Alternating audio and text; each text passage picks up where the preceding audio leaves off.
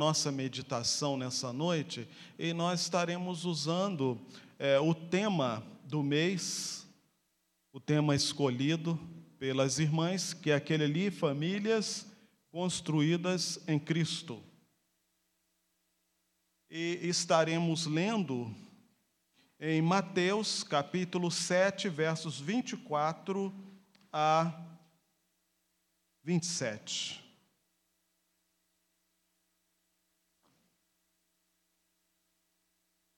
Livro do Evangelho de Mateus, capítulo 7, versos 24 a 27. Queremos também saudar aqueles que nos visitam nessa noite. Deus abençoe grandemente a sua vida. E aqueles irmãos que estão conosco através da live, que Deus também abençoe as famílias que estão conosco através da internet. Quero convidar, se possível, a nos colocarmos de pé para a leitura da palavra.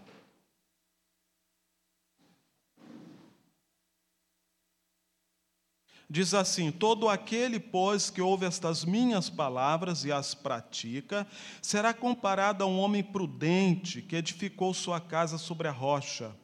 E caiu a chuva, transbordaram os rios, sopraram os ventos e deram com ímpeto contra aquela casa que não caiu, porque fora edificada sobre a rocha.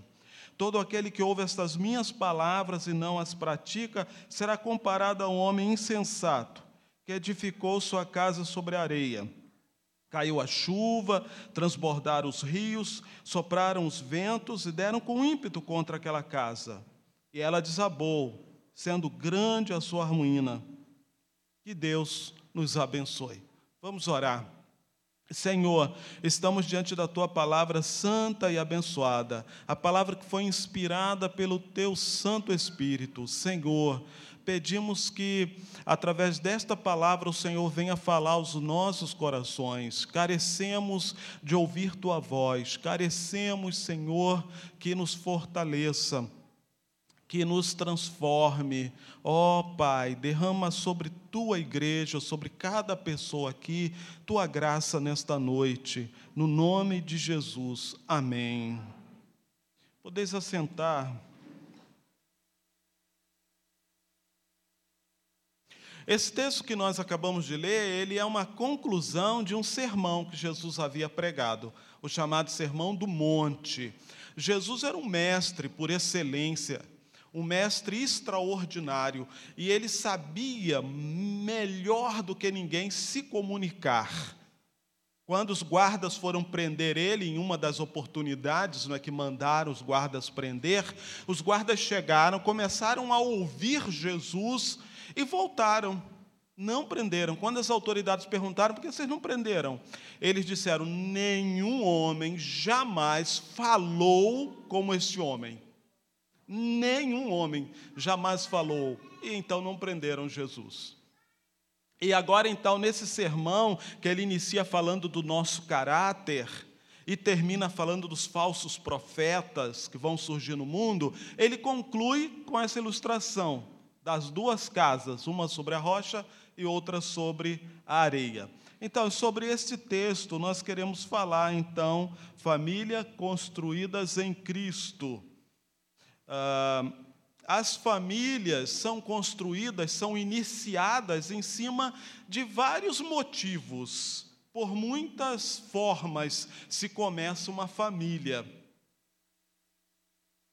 É, não sei se você está entendendo o que eu quero dizer, mas te dar um exemplo. A, a moça conhece aquele jovem, né? Forte, atlético, bonitão, né? Aí se apaixona por ele e quer casar com ele.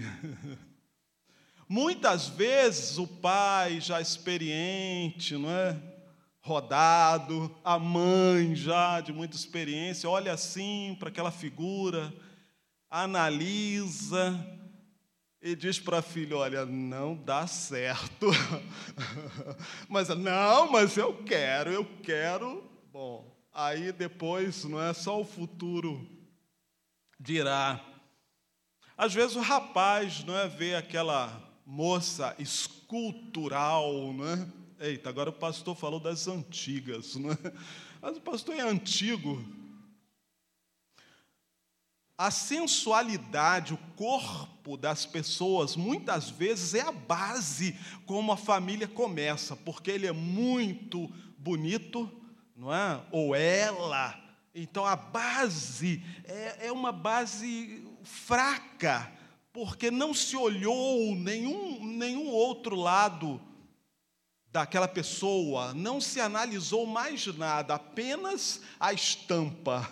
E aí muita gente erra, muita gente acaba depois colhendo frutos difíceis. Tem famílias que começam por causa da carência. Alguém que está carente, né, encontra outra pessoa carente, e aí juntam as carências. E, às vezes dá certo, às vezes não, mas começar uma família, um lar, simplesmente porque estava carente, não é? Não ouviu o conselho, né? Estou carente, mas eu estou legal. e, e aí complicou a situação. Tem famílias que é, se estruturam em cima do interesse financeiro, não é? Ele tem um sítio, tem uns bodinhos, é? tem umas vaquinhas, opa! É com esse. Ou ela, não é? Ela tem uma loja, ela tem isso, ela tem aquilo, interesse financeiro. Religião também é motivo para muita gente começar. Eu conheci um rapaz, ele era judeu, muito religioso.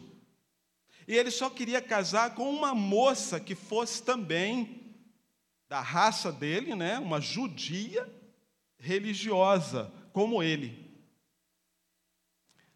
E não é que apareceu essa jovem? apareceu na mesma sala de aula, foi para a mesma turma, nossa, ele conheceu, ele ficou encantado, ela é judia, ela é da mesma religião. Casaram-se. Meses depois se separaram. Porque não era só o fato de ser da mesma religião que iria garantir a felicidade. Separaram-se. Famílias construídas em Cristo é sobre isso que eu quero falar. Você é, ter a sua família baseada em Jesus, sobre a rocha que é Jesus.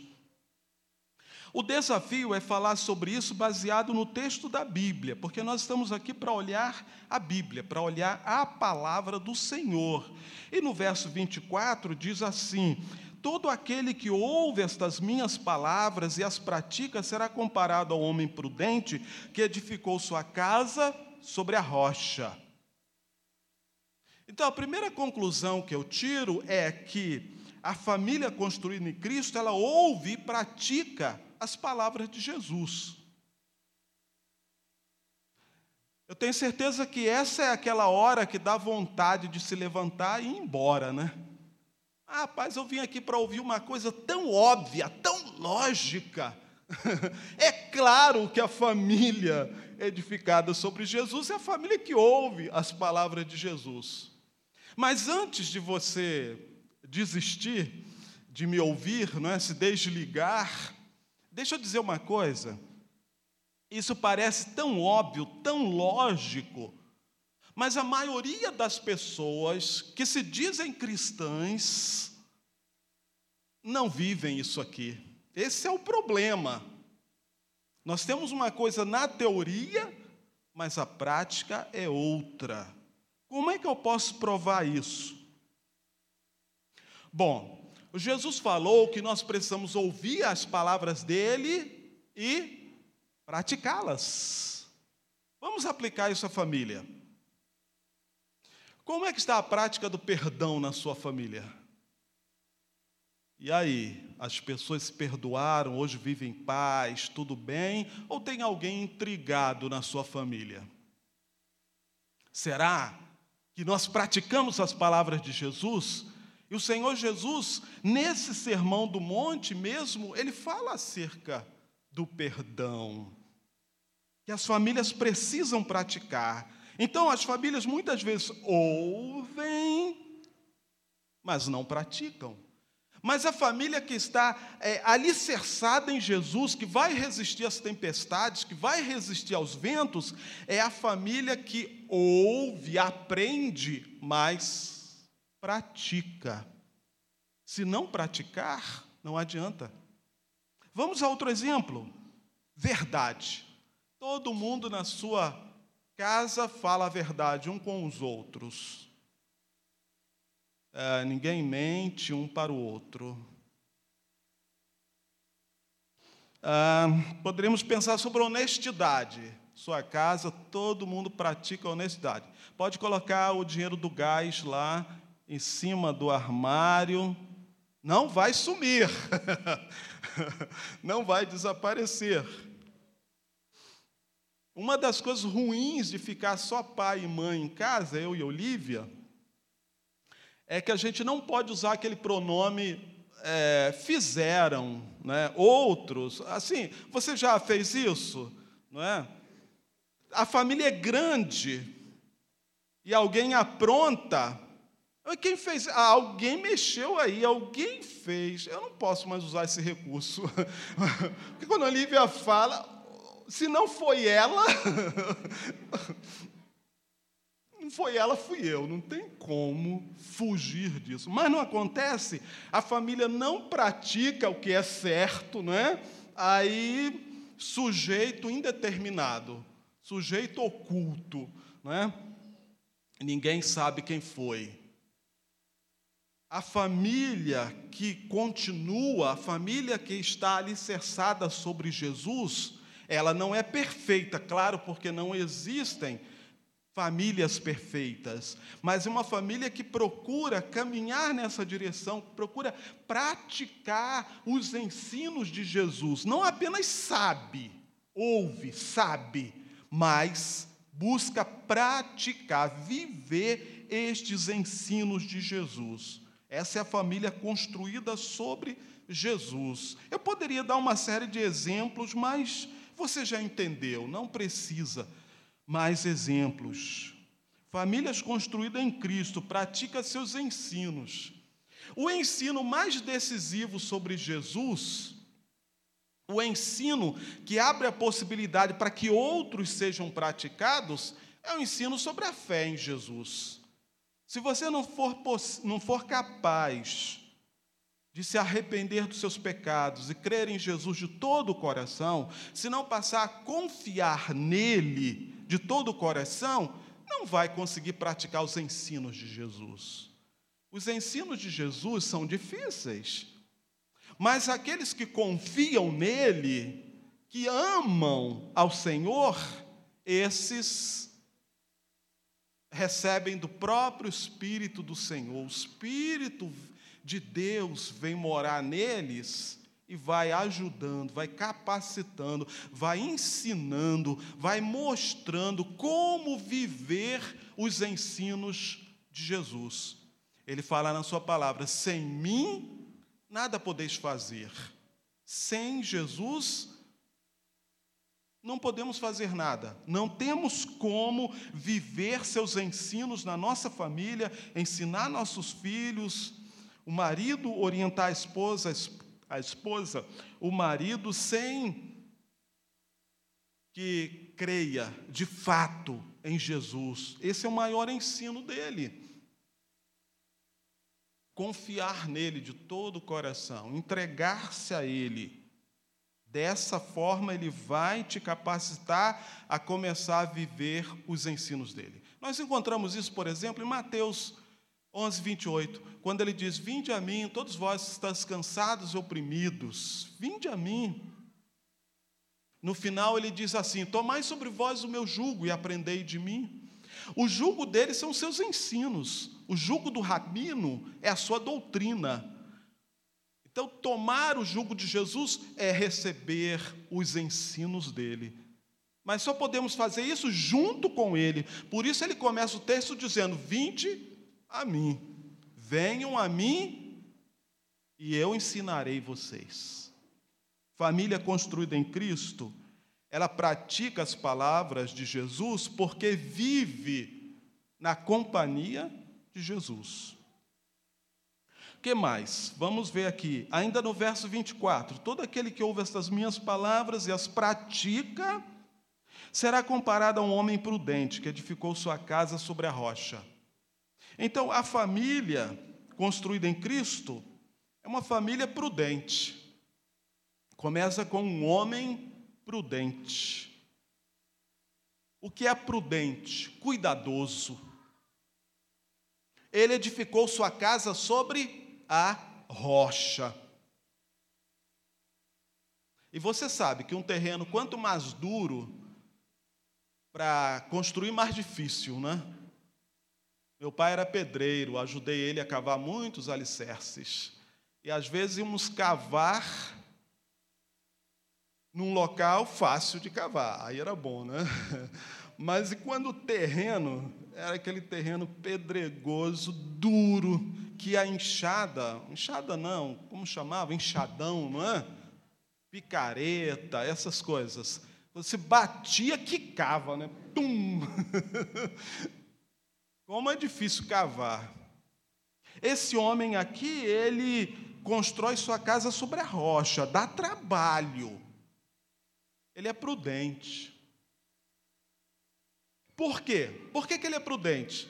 Veja só, ele sabe, ele acredita no poder, na força das tempestades. Ele acredita no poder dos ventos, que o vento pode pegar uma parede e derrubar. Ele acredita na força das águas, que o rio sobe e vai levando tudo que está à frente dele. É? As, as, águas têm uma força. Ele acredita. Ele não imagina que isso seja fake news, que isso seja intriga da oposição só para vender mais material é, de construção. não é? Não ele acredita. As tempestades vêm, as tempestades são fortes, os ventos chegam e os ventos são poderosos.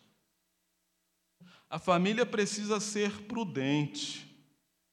Tem tanta família que não tem prudência nenhuma, não é? Não sabe é, se ver o perigo que ronda o que está para acontecer, não percebe, não tem esse radar, essa capacidade de perceber. O mal existe, o dia mal chega, a hora difícil chega, vem, precisamos estar preparados. Mas muitas vezes o ser humano não acredita não acredita que poderá chegar um momento difícil, não acredita, não se previne, não é prudente. E aí chega a hora da onça beber água, não é? A hora mais difícil. A Bíblia tem uma expressão bem interessante que as mães entendem bem. Quando o Velho Testamento muitas vezes fala de coisas difíceis, fala da hora do parto, chegou a hora de nascer a criança, mas a mãe não tem força, não tem forças. E isso lá naquela antiguidade, onde não havia UTI, onde não havia cirurgia, onde não havia como cortar a barriga da mamãe e retirar o bebê, era uma tragédia. Era a tragédia. Quando a mãe, na hora de dar à luz, não tinha força devido a alguma enfermidade, algum problema, não conseguia colocar seu bebê para fora, morria os dois. Os dois morriam. Essa é a figura da tragédia, da hora difícil do Velho Testamento. Sempre acontece com as famílias. A hora pode ser a hora do desemprego, a hora da doença, a hora de ficar sozinho, a hora mais complicada. Talvez você diga o seguinte: ah, pastor, mas eu não preciso de Jesus para isso. Eu não preciso do Senhor para isso. Eu posso suportar as enfermidades, eu posso suportar o dia difícil, eu posso suportar. Bom, eu respeito se você tem essa opinião, mas há um dia, há um dia que você vai passar que não há como suportar, não terá como sair a Bíblia fala que todos nós vamos comparecer diante do tribunal de Deus. Todos, todos da família. Pai, mãe, filho, filha, primo, açouguo, avó, todos irão comparecer diante daquele tribunal. E ali não terá como você se virar sozinho. Sozinho só haverá uma coisa: condenação lago de fogo na companhia do diabo e seus anjos. Mas se você tiver a companhia do único advogado que vence as causas naquele tribunal, o único advogado, Jesus Cristo, a palavra nos fala lá na primeira carta do apóstolo João, capítulo 2, ele é o nosso advogado, ele não perde nenhuma causa, ele poderá defender você. Ele poderá te livrar de um destino tão cruel, tão horrível. E se você for prudente, se você for sábio, não for insensato como o rapaz aqui construiu sobre a areia, você vai abraçar esse advogado hoje e vai apresentá-lo para sua família porque você quer o bem da sua família, você quer o bem daquelas pessoas a quem você ama. Então você vai se inteirar, você vai procurar saber, você vai pesquisar, você vai querer conhecer. Eu quero este advogado, eu preciso dele, minha família precisa também. Há uma, uma cena muito triste é, no Novo Testamento, que é quando na parábola do rico e Lázaro né, quando é, aquele que morreu sem salvação, ele está lá atormentado numa chama e ele lembra da família dele. E ele diz: Pai Abraão, manda Lázaro lá na terra, na casa da minha família. Lázaro tinha morrido também, os dois morreram juntos, né? A mesma época, talvez mesmo dia, mesma semana. Pai Abraão diz: lá tem Moisés os profetas. Ele está dizendo: lá tem a pregação da palavra de Deus, lá tem a pregação do Evangelho. Não, manda alguém lá, manda Lázaro, ele ressuscita, vai até a casa do meu pai. E Abraão diz: não, se não ouvem os vivos, não ouvirão também os mortos. É. Ele se preocupou com a família dele, mas já não havia mais condição, não havia mais tempo de ajudar. Ele já havia partido, ele estava na condenação eterna.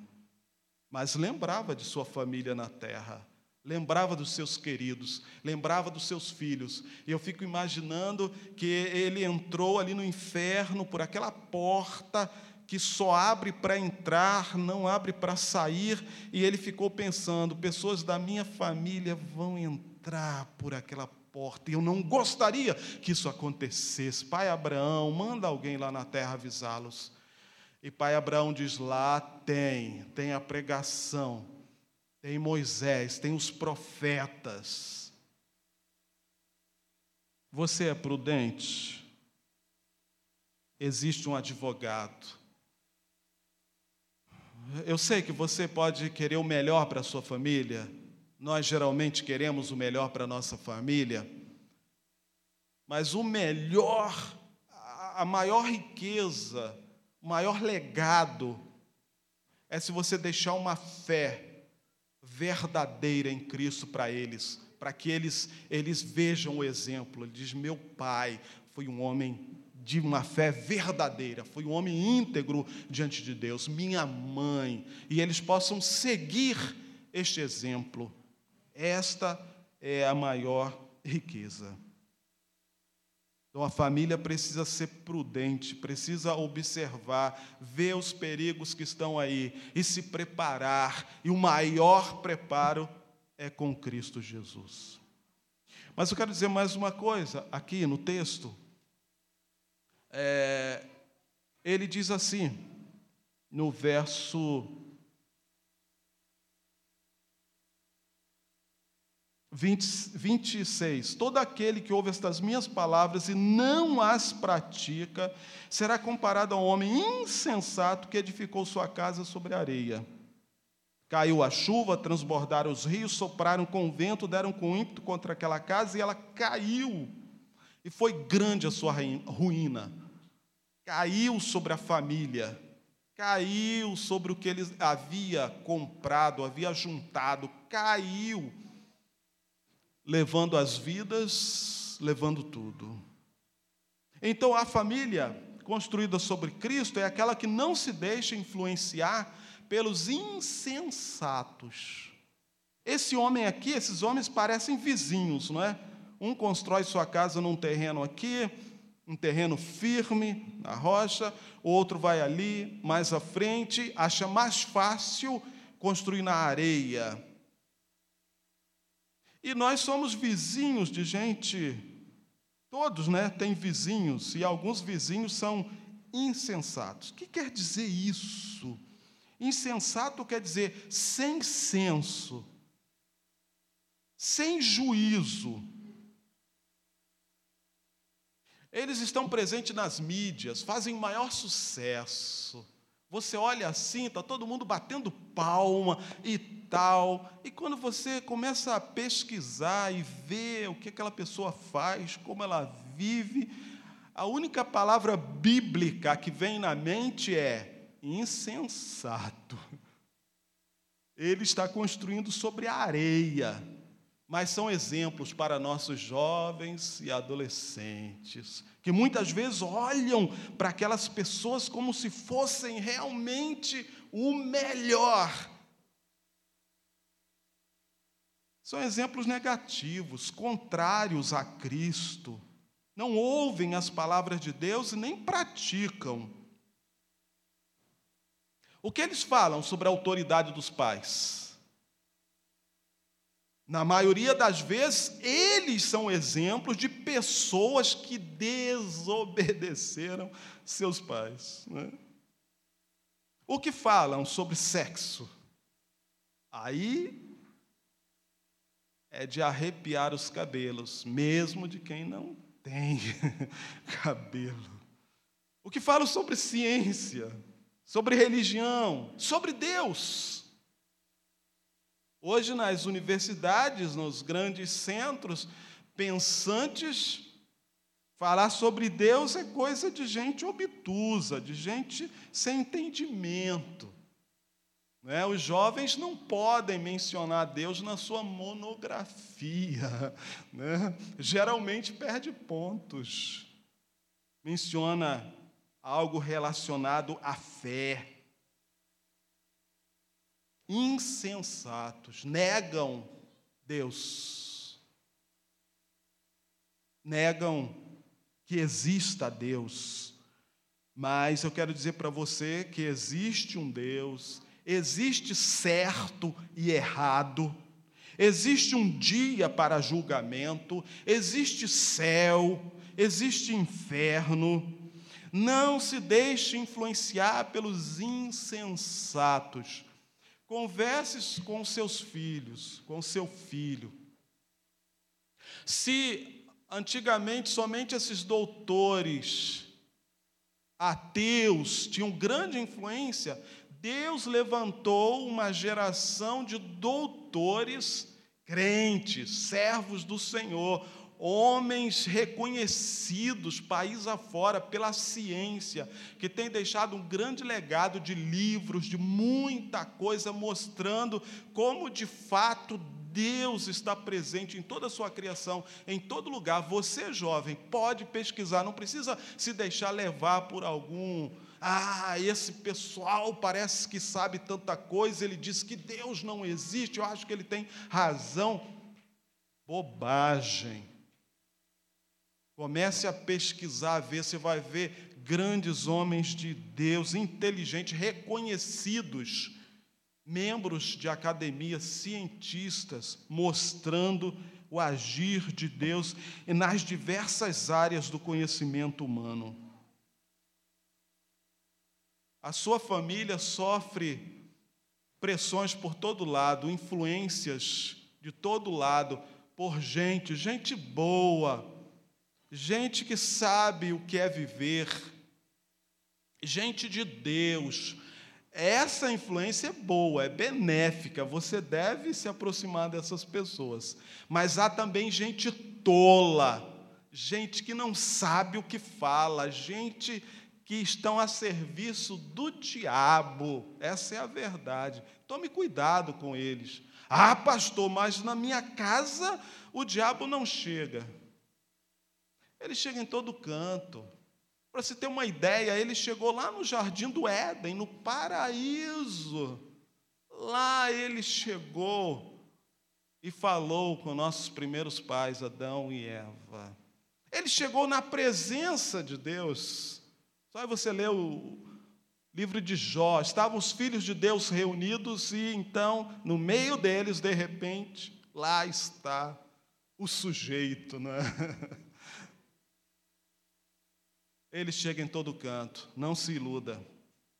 Mas se a sua família estiver edificada sobre Jesus, sobre a rocha dos séculos, você estará tranquilo. Virá o dia da tempestade, virá o dia em que o rio vai subir, mas a casa que está edificada sobre a rocha, que é Cristo, permanece, passa a tempestade, passa tudo, lá está a casa segura, protegida, lá estão os filhos, a família, porque o Senhor está ali. Aquela casa está edificada sobre os ensinos, sobre os conceitos, sobre as promessas, sobre os fatos da Bíblia Sagrada. Eles conhecem, eles procuram viver, procuram praticar. Então não há tempestade que vai destruir aquela casa.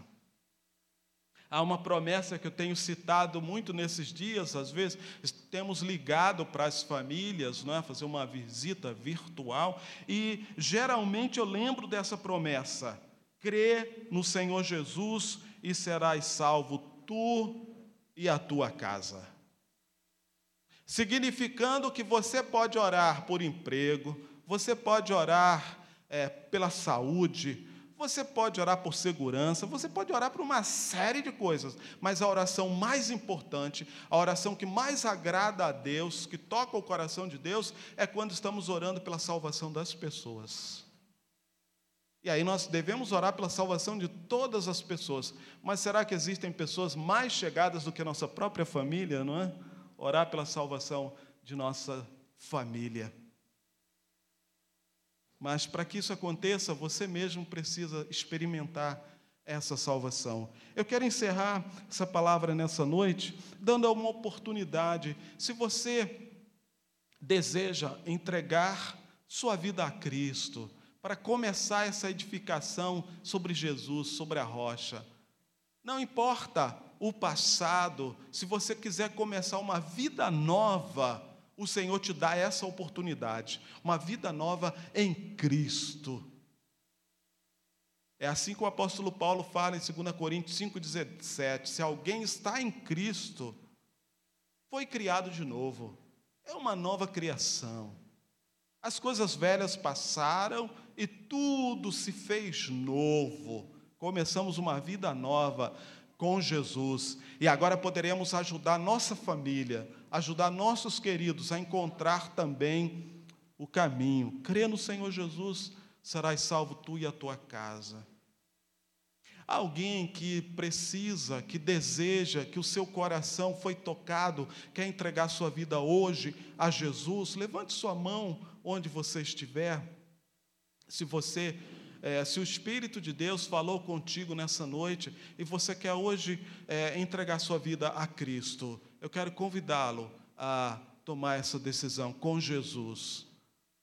Alguém assim deseja fazê-lo? Ou se você é, já fez essa decisão há muito tempo atrás, mas se afastou, está afastado, desviado do caminho do Senhor, quer voltar, quer se reconciliar. É você, o Espírito de Deus falou: aqui é o seu lugar, você precisa voltar para o povo de Deus, precisa caminhar junto ao povo de Deus. Alguém que também deseja reconciliar-se com Jesus, tem a oportunidade nessa noite, faz um sinal com a sua mão, nós vamos orar por você. Quem deseja nessa noite tomar uma decisão com Jesus? Alguém deseja fazê-lo? Se o Espírito de Deus falou ao seu coração, essa é a oportunidade. Nós queremos orar por você. Alguém que assim deseja fazê-lo? A palavra diz: Se hoje ouvirdes a minha voz, não endureçais vosso coração. Se você deseja, ou você que está conosco pela internet, se deseja, tome essa decisão, escreva aí é, no chat, dizendo: Eu recebo a Cristo como meu Senhor e Salvador. Nós queremos também orar por você. Nós não vamos insistir Jesus é grande, maravilhoso demais. Nós precisamos correr para Ele, abraçá-lo. Você entende? Jesus não é uma mercadoria barata que eu estou tentando vender para vocês. Jesus é o maior tesouro que nós temos. Aliás, falando com uma irmã, essa semana, acho que foi ontem, falando com alguém, ela dizendo: Pastor, eu acho que não é nós que aceitamos Jesus, mas é Ele que tem que nos aceitar, é? é Ele que tem que nos receber, e é verdade, é verdade. Que Deus possa nos abençoar. Vamos orar. Senhor, nós agradecemos pela tua palavra, ela é clara, ela é direta. Nós agradecemos pela tua palavra e pedimos que teu Espírito Santo aplique essa palavra à nossa vida, Senhor. Nos fortalece, nos livra dos insensatos com as suas palavras falsas com as suas conclusões erradas, Senhor. Nos ajude a ficar dentro da tua palavra, dos teus ensinos.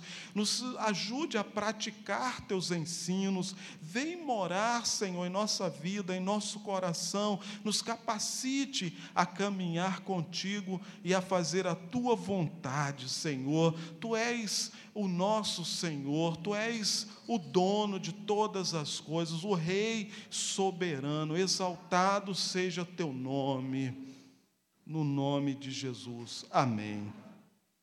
Voltamos à palavra, a nossa irmã Cícera.